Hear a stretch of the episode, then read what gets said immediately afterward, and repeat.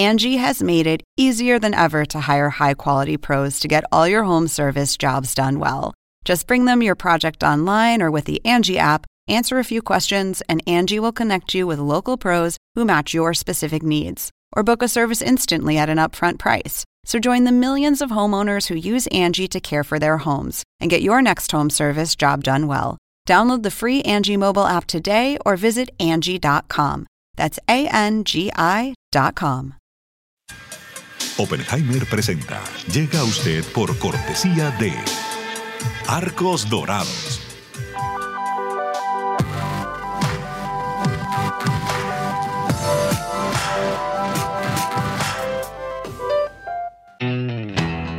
Es más que una universidad. Es vivir una experiencia única de aprendizaje. Es tu tiempo de vivir. UAD Experience.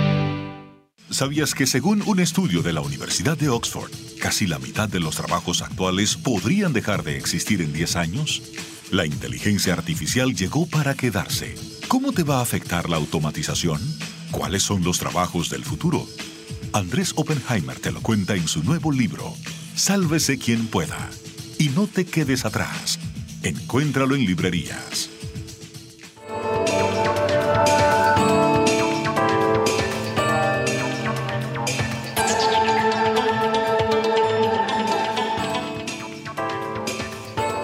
¿Cómo les va? Soy Andrés Oppenheimer. La Copa Mundial de Fútbol de Qatar es la más cara de la historia, de lejos. Según la revista Forbes, los 220 mil millones de dólares que invirtió Qatar en construir los estadios y las obras de infraestructura para el Mundial son 15 veces lo que gastó Rusia para el Mundial del 2018. Y además de eso, Qatar, que según el ranking de libertades del mundo la organización Freedom House es un país no libre, con un gobierno hereditario donde el emir tiene todos los poderes, la homosexualidad está prohibida con penas de cárcel y hay serias limitaciones a la libertad de prensa. Bueno, Qatar, además de los 220 mil millones de dólares para obras de infraestructura, se gastó una millonada en comprar el Club Paris Saint-Germain de Francia, tiene su publicidad en las camisetas de los mejores jugadores del mundo, etcétera, etcétera. ¿Cómo se explica que Qatar esté gastando tanto, pero tanto dinero en el fútbol? Bueno, las organizaciones internacionales de derechos humanos dicen que esto es parte de un fenómeno que ellos llaman sports washing. Eso significa, esa palabra significa tratar de lavar la imagen de un país acusado de violar los derechos humanos, auspiciando eventos deportivos que proyecten una imagen de prosperidad y modernidad. El sportswashing no es un fenómeno nuevo. La Alemania nazi o pre-nazi realizó los Juegos Olímpicos de 1936, la Argentina de la dictadura militar de los años 70 fue la sede del Mundial del 78, China fue la sede de los Juegos Olímpicos del 2008, Rusia fue la sede del Mundial del 2018 y ahora Qatar. Y ahora, según un artículo del diario deportivo británico The Athletic, Arabia Saudita estaría tratando de postularse para ser la sede del Mundial del 2030 junto con Grecia y Egipto y habría firmado un contrato multimillonario con Lionel Messi para que promocione el turismo Arabia Saudita. Aunque esta información no ha sido confirmada ni desmentida por Arabia Saudita ni por Messi. ¿Significa todo esto que cada vez más copas mundiales van a realizarse en países autoritarios o dictaduras?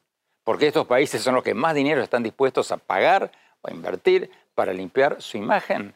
Y la otra pregunta, ¿se van a quedar afuera de juego las democracias que quieran ser sedes de copas mundiales? Hoy le vamos a preguntar sobre todo esto a Erika Guevara, la directora para las Américas de la Organización de Derechos Humanos Amnistía Internacional. Y también vamos a tener con nosotros a la periodista Inés Capdevila del diario La Nación de Argentina, escribió un interesante artículo diciendo que a pesar de toda la lluvia de críticas a Qatar por su trato con las mujeres, con los trabajadores migrantes y con la comunidad LGBT, bueno, a pesar de todo eso, Qatar está logrando su propósito de presentarse ante el mundo como un supuesto oasis de prosperidad y modernidad.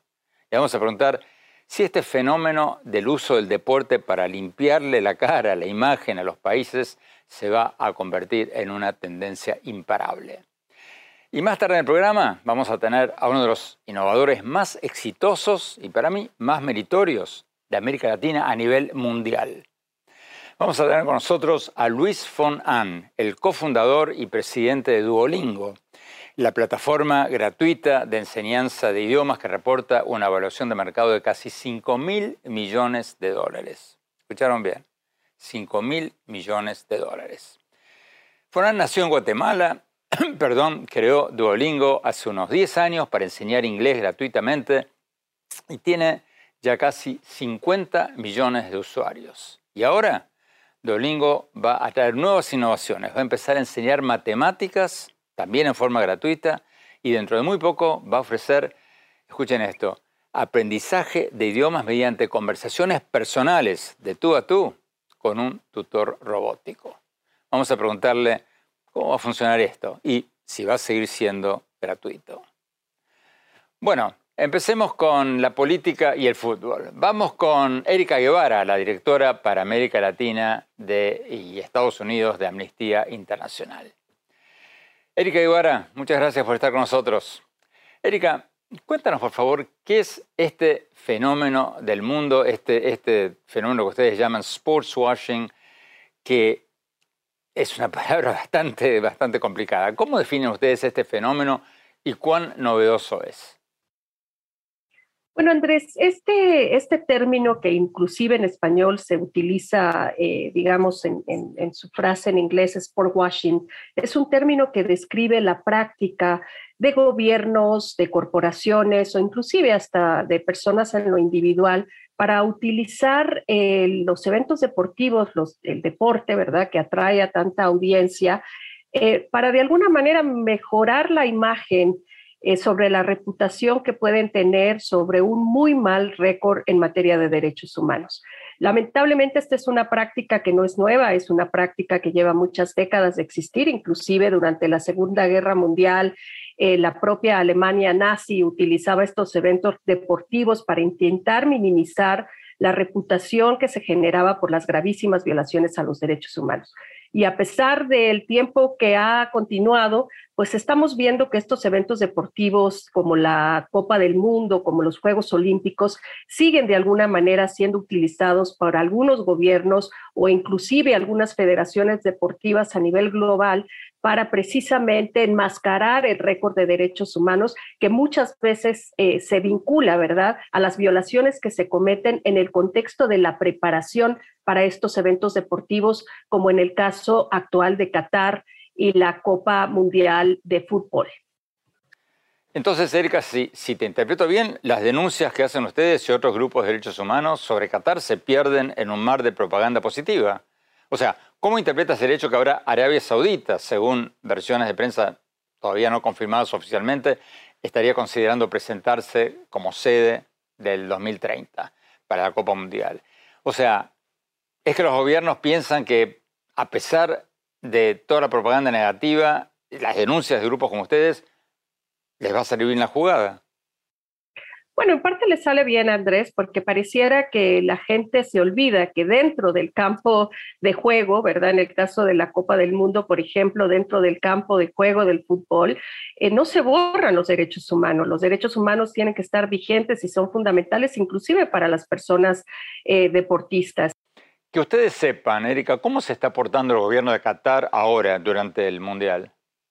Bueno, sabemos que el gobierno de Qatar ha puesto una lista de restricciones para quienes han viajado de diferentes países del mundo a participar de este evento deportivo global. Eh, las personas, por ejemplo, han sido eh, condicionadas en su ingreso al país de no beber alcohol y cuestiones de esta, de, este, de esta naturaleza que son muy, muy eh, digamos, en línea con las tradiciones y prácticas del país, las prácticas culturales. Pero lo que sí es preocupante son los intentos de las autoridades de Qatar eh, en colusión con la FIFA de detener cualquier expresión de solidaridad. Hemos sabido de personas que han sido detenidas en las calles por portar una bandera en pro de los derechos LGTBI más. ¿Saben ustedes algo sobre los reportes no confirmados sobre un acuerdo de Leonel Messi con Arabia Saudita para que Messi promueva la imagen de, de Arabia Saudita? Lo que hemos escuchado a través de los medios de comunicación, pues, digamos que el mandato de Amnistía Internacional no es precisamente eh, eh, perseguir las relaciones privadas que se pueden dar entre un deportista y un gobierno, pero sería no solo eh, preocupante, sino además yo creo que sería muy decepcionante que un jugador con el reconocimiento mundial como tiene el jugador Messi, pues no utilizara su imagen pública y su plataforma para la defensa y la promoción de los derechos humanos.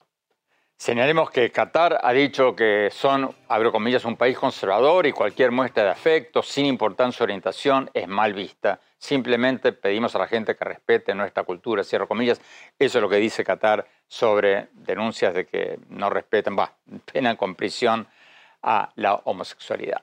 Sin embargo, ha habido mensajes contradictorios, como el del embajador del Mundial y exfutbolista Khalid Salman, que dijo en una entrevista con la cadena alemana ZDF que la homosexualidad es un daño mental.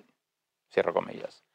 Les escribimos al comité organizador y a la FIFA para conocer su posición, pero no han respondido nuestros mensajes hasta ahora.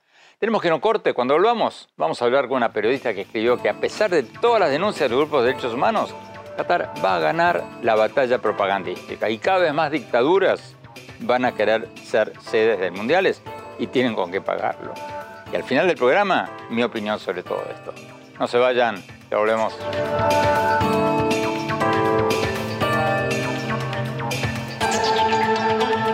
Exclusivas residencias de lujo frente al mar en Miami. El nuevo desarrollo de Fortune International Group y Chateau Group. Una ubicación privilegiada con inmejorables vistas al mar y la ciudad. The St. Regis Residences, Sunny Isles Beach en Miami, es el lugar perfecto para una vida soñada. La impecable arquitectura y el refinado estilo de St. Regis, junto con los exclusivos servicios y amenidades, ofrecen una experiencia inigualable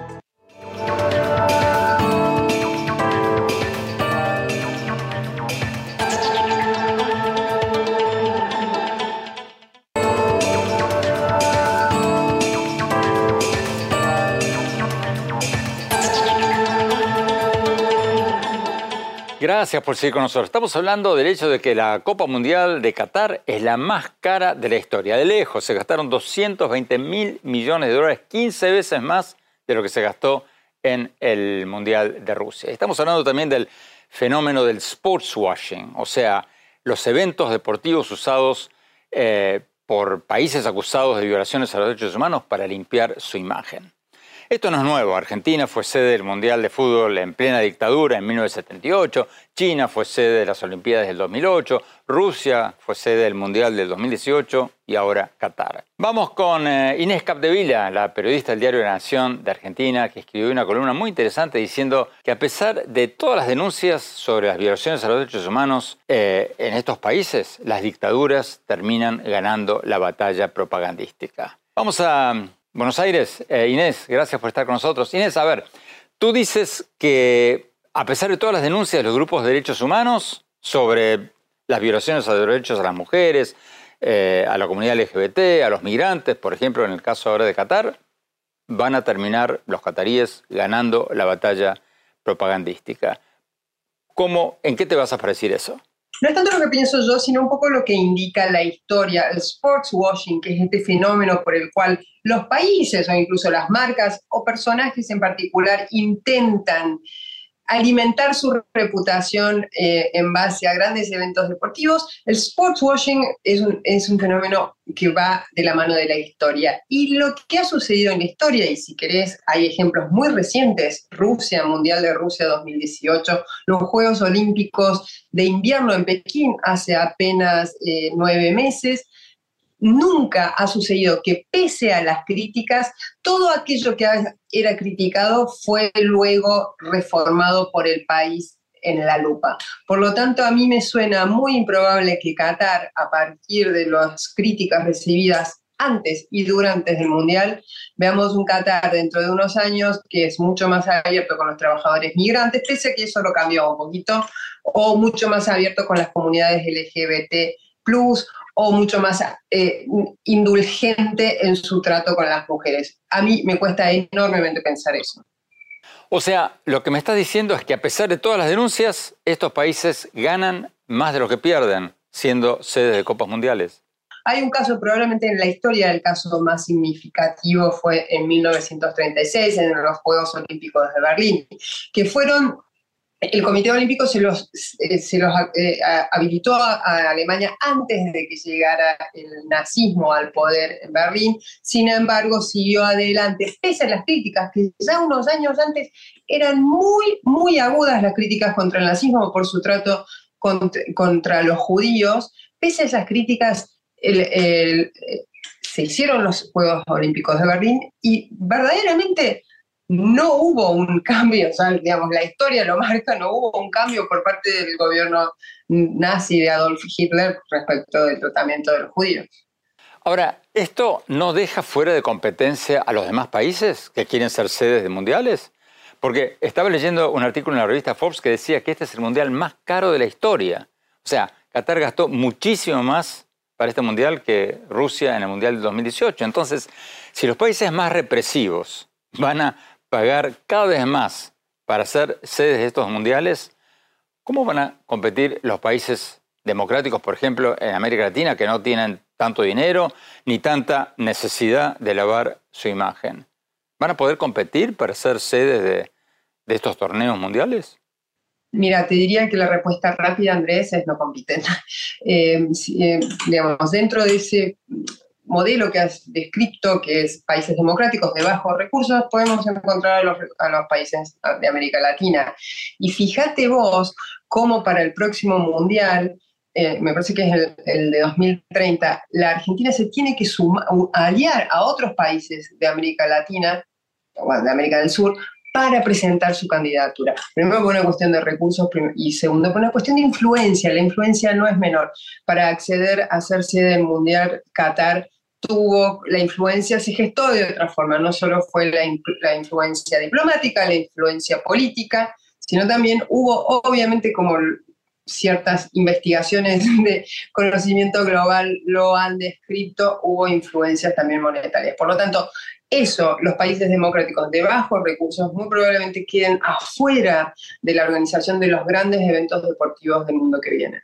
Tenemos que ir a un corte. Inés, por favor, quédate con nosotros. Vamos a un corte y te vamos a preguntar si los periodistas que nos están relatando el Mundial desde Qatar nos están pintando una imagen un poquito demasiado rosada, idílica de ese Emirato donde no hay partidos políticos ni elecciones libres. No se vayan, ya volvemos.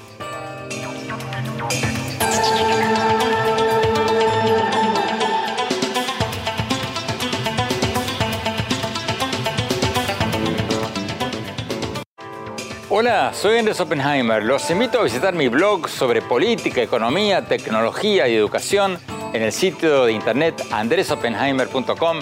Si se registran ahí, les vamos a mandar por email un extracto de mi libro Sálvese quien pueda, sobre cuáles son los trabajos que tienen más futuro. Los espero.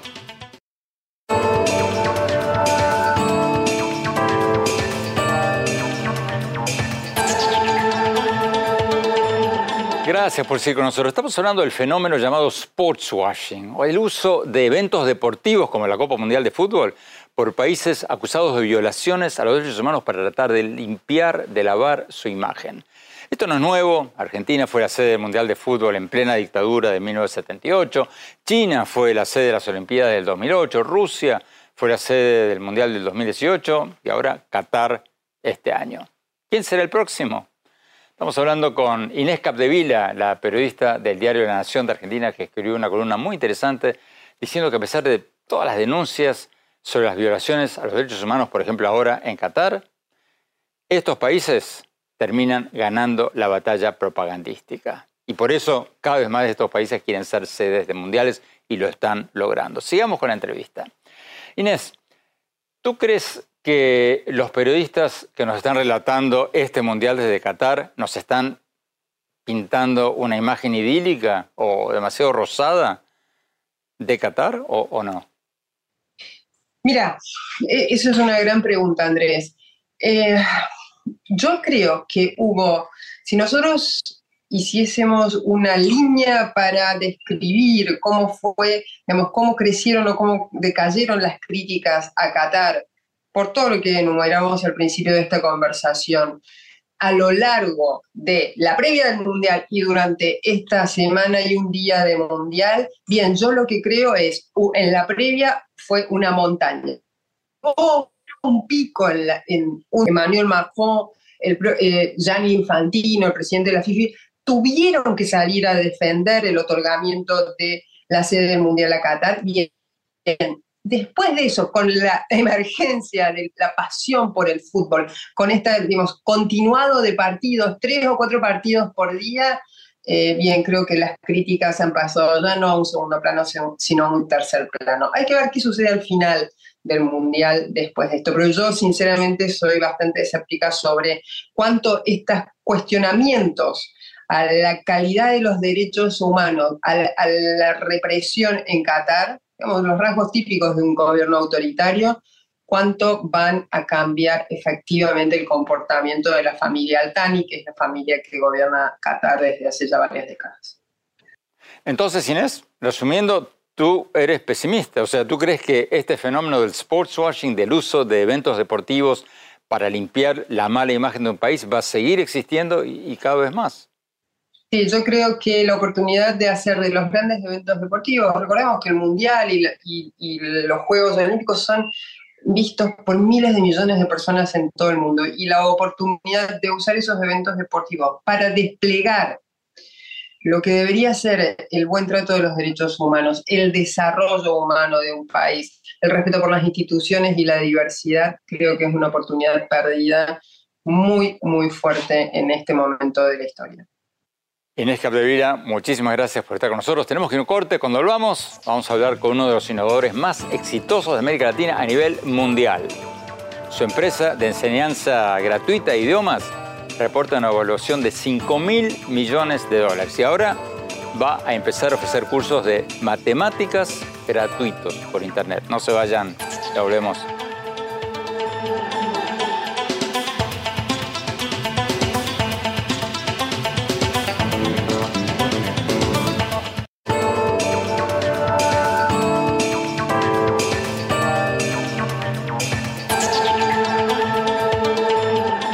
Gracias por seguir con nosotros. Vamos a nuestro segmento habitual, el innovador de la semana. Hoy vamos a tener con nosotros uno de los innovadores más exitosos de América Latina a nivel mundial. Vamos a tener a Luis von An, el cofundador y presidente de Duolingo, la plataforma gratuita de enseñanza de idiomas que es usada por casi 50 millones de usuarios por mes. 50 millones. Y reporta una evaluación de mercado de casi 5 mil millones de dólares. ¿Escucharon bien? 5 mil millones de dólares. Fonan nació en Guatemala, creó Duolingo hace unos 10 años para enseñar inglés gratuitamente y ahora enseña 40 idiomas. Y ahora está lanzando dos nuevas innovaciones. Va a empezar a enseñar matemáticas, también gratuitamente por Internet. Y dentro de poco va a empezar a ofrecer aprendizaje de idiomas mediante conversaciones personales de tú a tú con un tutor robótico. Hace pocas horas hablamos con él y le preguntamos cómo va a funcionar todo esto y si va a seguir siendo gratuito. Veamos lo que nos dijo. El innovador de la semana es presentado por falabella.com, un nuevo punto de partida.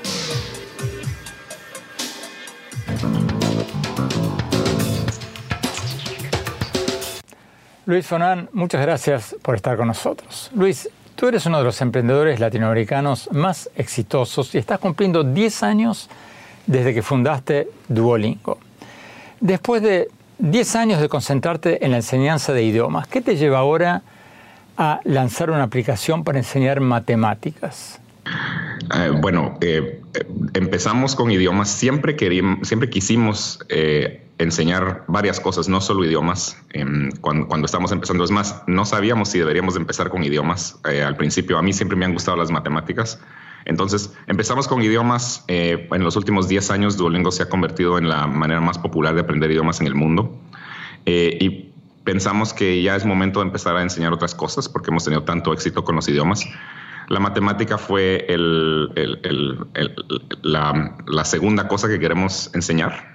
Eh, seguramente vamos a hacer otras aplicaciones para enseñar otras cosas, pero acabamos de lanzar nuestra aplicación Duolingo Math para enseñar matemática, que la lanzamos hace como tres semanas y le está yendo muy bien. Y una cosa que es muy interesante es, a, pesar de que el contenido son, es, es, básico, son cosas que usualmente están en el tercer o, cuarto grado de primaria, que son como multiplicación, división, fracciones, etcétera.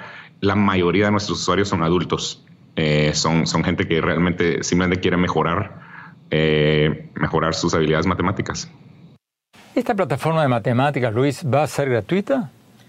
Eh, sí, y al igual que Duolingo, la idea es que por ahora es 100% gratuita y, Duolingo siempre ha sido gratuito, eh, pero eh, si, si, no pagan las personas, tiene que ver un, un, anuncio al final de cada lección. Por ahora en matemática no hay ni siquiera anuncios, pero eventualmente lo que vamos a hacer es que va a ser muy parecido con Duolingo, que pueden usarlo, cualquier persona puede usarlo lo, cuanto quiera, totalmente gratis, pero tienen que ver anuncios al final de, la, de cada lección. Luis, ya hay otras plataformas grandes y gratuitas que enseñan matemáticas como la Khan Academy, Prodigy Game y varias otras. ¿Qué tienen ustedes de diferente? ¿Qué, traen a la mesa de nuevo? Lo que traemos es parecido a lo que traemos con, los idiomas. Em, no es, de la manera que nosotros enseñamos es a través de teléfonos inteligentes. Em, nosotros difundimos la educación totalmente, no es, no es laptops, etcétera, es teléfonos, teléfonos inteligentes. Y la razón por la que hacemos eso es porque todo el mundo tiene un teléfono inteligente. Ahora, el problema que tienen los teléfonos inteligentes es que ahí también está Instagram, también está TikTok, que son aplicaciones muy adictivas. Lo que nosotros traemos es que nuestras aplicaciones son bastante divertidas y hacen que la gente quiera usar nuestras aplicaciones en vez de TikTok, en vez de Instagram. Y, eso, es lo que traemos. Tratamos de, hacer que la, enseñanza sea eh, divertida y, eso es lo que hemos logrado con, los idiomas. Por cierto, con, eh, nuestra aplicación de idiomas, eh, hoy en día hay más personas aprendiendo idiomas en Estados Unidos en Duolingo que en todo el sistema de educación público de, Estados Unidos. Y es porque es divertido. Y eso es lo que queremos hacer lo mismo con, queremos hacer lo mismo con, la matemática, hacerla divertida. Luis, hablemos de los idiomas, de la enseñanza de idiomas en Internet. ¿Qué avances tecnológicos se están haciendo en la enseñanza de idiomas en Duolingo, por ejemplo? Lo que, lo que más me tiene emocionado es que em, eh, es, la inteligencia artificial. Em, vamos a lograr eh, pronto, eso va a ser pronto, tal vez en uno o dos años, que poder, poder eh, practicar conversación con una inteligencia artificial por, ahora con Duolingo la mayoría de las prácticas es, simplemente ejercicios que son una oración, pero vamos a poder hacer conversación de, varios turnos, que eh, la persona dice algo, de ahí la inteligencia artificial dice algo, de ahí la persona dice algo, de ahí la inteligencia artificial dice algo, etcétera, para practicar totalmente una conversación. Eso, estoy muy emocionado con eso porque eh, es la mejor manera de practicar conversación eh, y se puede practicar conversación con otro humano, pero el problema es que el 80% de nuestros usuarios no quieren practicar información con un humano porque no están muy seguros de, sus propias habilidades en el idioma. O sea, imagínense poder hablar, eh, si, no, si no saben muy bien inglés, ponerse a hablar en inglés con alguien que sabe muy bien inglés es, eh, bueno, da, miedo. Mientras que poder practicar el inglés con, con una computadora, con una inteligencia artificial, da mucho menos miedo. O sea que dentro de muy poco vamos a poder hablar con un robot. Sí, esa es la idea. Eh, para, practicar el, idioma y el, robot va a ayudar a, a, corregir todos los problemas, etcétera. Pero, pero lo que importa acá es que las personas no van a tener, bueno, ansiedad, que es lo que es lo que les da muchas, muchas veces a la, hora de hablar con, con, alguien en un idioma que no están eh, muy, con el cual no son muy cómodos. Interesante. Luis, con el avance de la tecnología y, las aplicaciones de traducción simultánea, como el traductor simultáneo de Google, ¿va a seguir habiendo tanta gente estudiando idiomas en el futuro o, mucho menos? No, yo creo que va a seguir, eh, si, miramos a nuestros usuarios, eh, la gran mayoría de nuestros usuarios eh, lo están, bueno, muchos están porque quieren aprender inglés. el problema con estos traductores, que, que, son muy buenos, por cierto, em, alguien que, por ejemplo, vive en Estados Unidos y realmente necesita saber inglés, eh, lo tiene que aprender. Es, mucho mejor que tener un traductor porque el, problema con los traductores es que tienen eh, eh, un, cierto tiempo para... Hay, un, hay un retraso. Y el retraso no es porque la tecnología sea lenta ni nada, es porque hay un cambio de, del orden de las palabras. Entonces, cuando cambia el orden de las palabras, a la hora de, tener, a la hora de traducir, la computadora tiene que esperar a que la persona termine la oración para poder empezar a traducir y por eso siempre hay, siempre hay un retraso. Y eso, eso para, si alguien vive en ese país, etcétera, eso no funciona muy bien.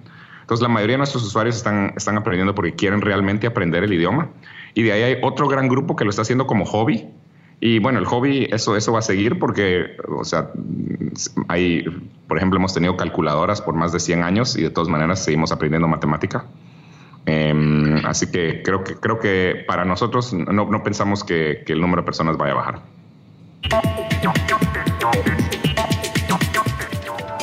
Tenemos que ir a un corte. Cuando hablamos, seguimos viendo la entrevista con Luis Fonan y después mi opinión sobre el sports watching, este fenómeno por el cual países dictatoriales o con países con serias violaciones a los derechos humanos usan campeonatos mundiales y olimpiadas para tratar de lavar su imagen. No se vayan, ya volvemos.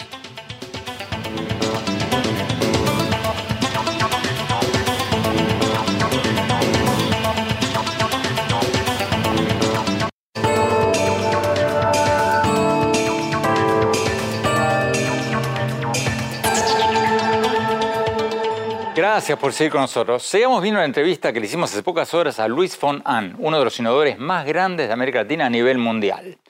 Luis von Ahn es cofundador y presidente de Duolingo, la plataforma gratuita de enseñanza de idiomas que es usada por casi 50 millones de usuarios por mes y reporta una valoración de mercado de casi 5 mil millones de dólares.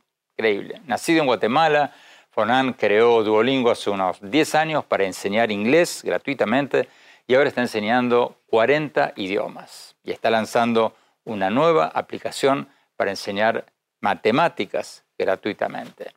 Sigamos viendo la entrevista.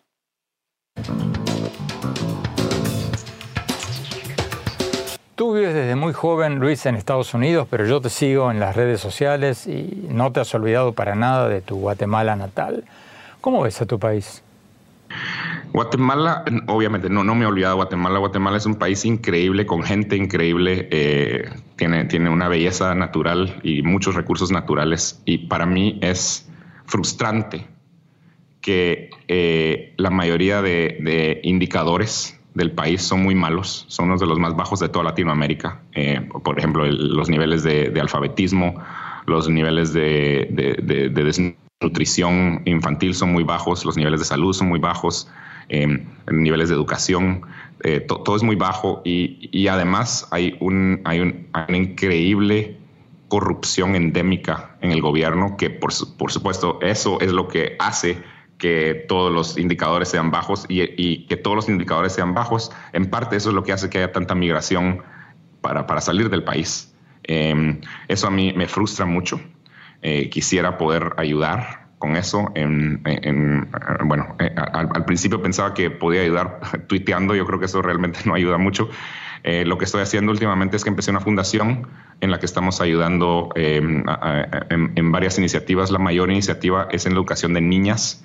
Una de las cosas que es, importante entender de, de Guatemala, pero de toda Latinoamérica, y no solo Latinoamérica, en muchos países del mundo, las personas de bajos recursos, que en Guatemala son como casi la mitad de la población, em, cuando no pueden educar a, todos sus hijos, le dan prioridad a los niños y no a las niñas, lo cual eh, no es justo. Entonces lo que deberíamos de hacer es educar a las niñas y no a los niños, pero está pasando lo opuesto y por eso es que con la fundación lo que estamos tratando de hacer es, es educación de niñas en Guatemala. ¿Qué es lo más esperanzador que ves en América Latina? Y por el otro lado, ¿qué es lo que más te preocupa de la región? Bueno, creo que América Latina está em, eh, en términos, bueno, yo no conozco todo, en todo, todo lo que está pasando en toda Latinoamérica, pero en, lo que yo he visto, hay mucha tecnología que está empezando en Latinoamérica, muchas, muchas startups que están empezando. Creo que Latinoamérica era, ha estado históricamente un poco atrás que, Estados Unidos, que Europa, pero, pero creo que hay mucha actividad y eso, eso me, me gusta. Em, creo, que eso, creo que eso va a ayudar. Lo que más me preocupa Em, son gobiernos eh, que traten de extraer mucho. Hay, muchos, hay, gobiernos que, em, bueno, que están, creo que a casi un paso de ser dictaduras, si no es que ya son dictaduras, y que están ahí más que todo para extraer. Eso, eso para mí es lo que más me preocupa.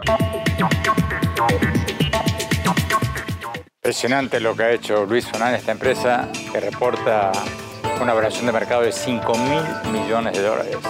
Vamos a un corte. Cuando hablamos, mi opinión sobre el Mundial de Qatar y el sports washing, este fenómeno por el que los países usan eventos deportivos para tratar de lavar su imagen. No se vayan, ya volvemos.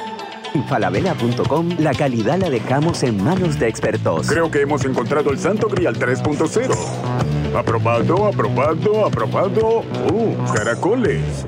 Miles de marcas, miles de emprendedores, la mejor calidad. Todo lo que necesitas está en el nuevo falabella.com. Descarga la app.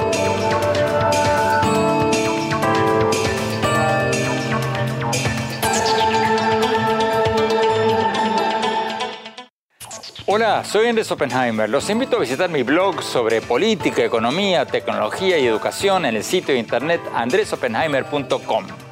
Si se registran ahí, les vamos a mandar por email un extracto de mi libro Sálvese quien pueda, sobre cuáles son los trabajos que tienen más futuro. Los espero.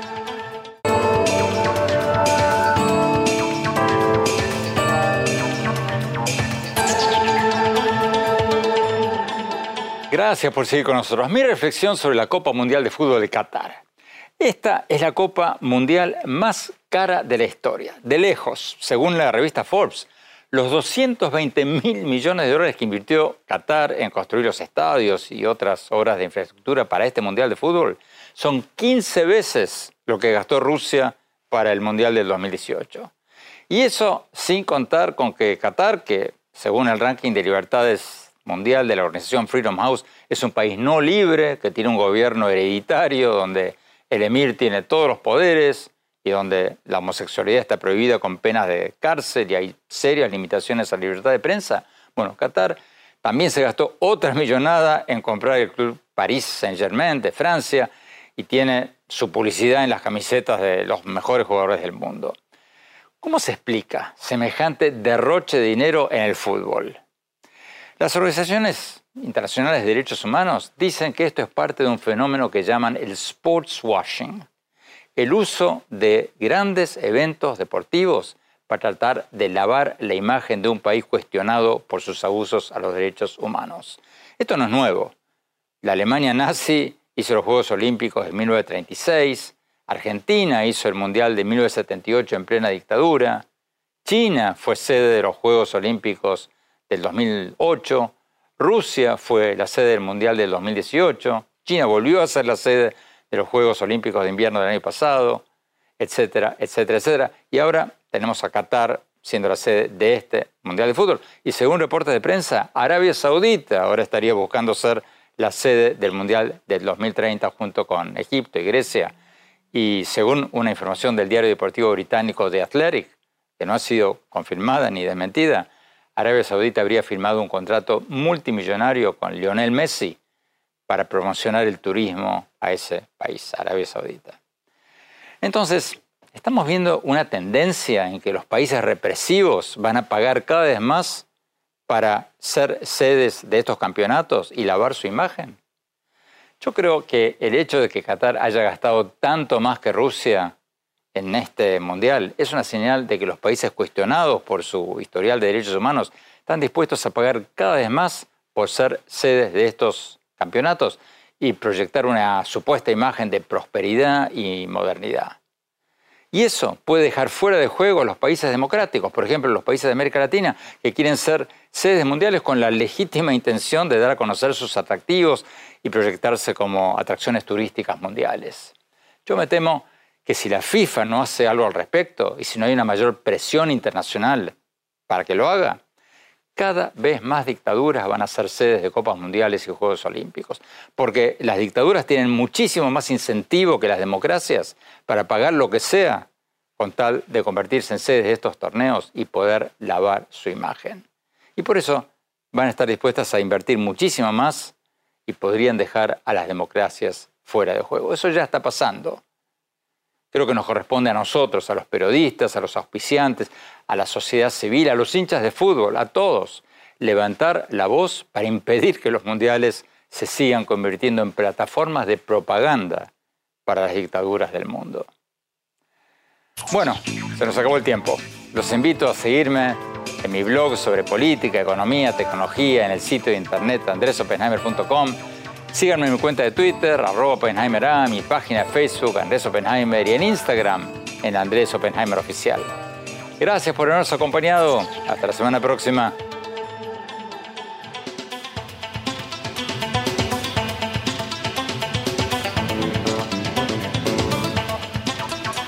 Oppenheimer presenta. Llega a usted por cortesía de Arcos Dorados.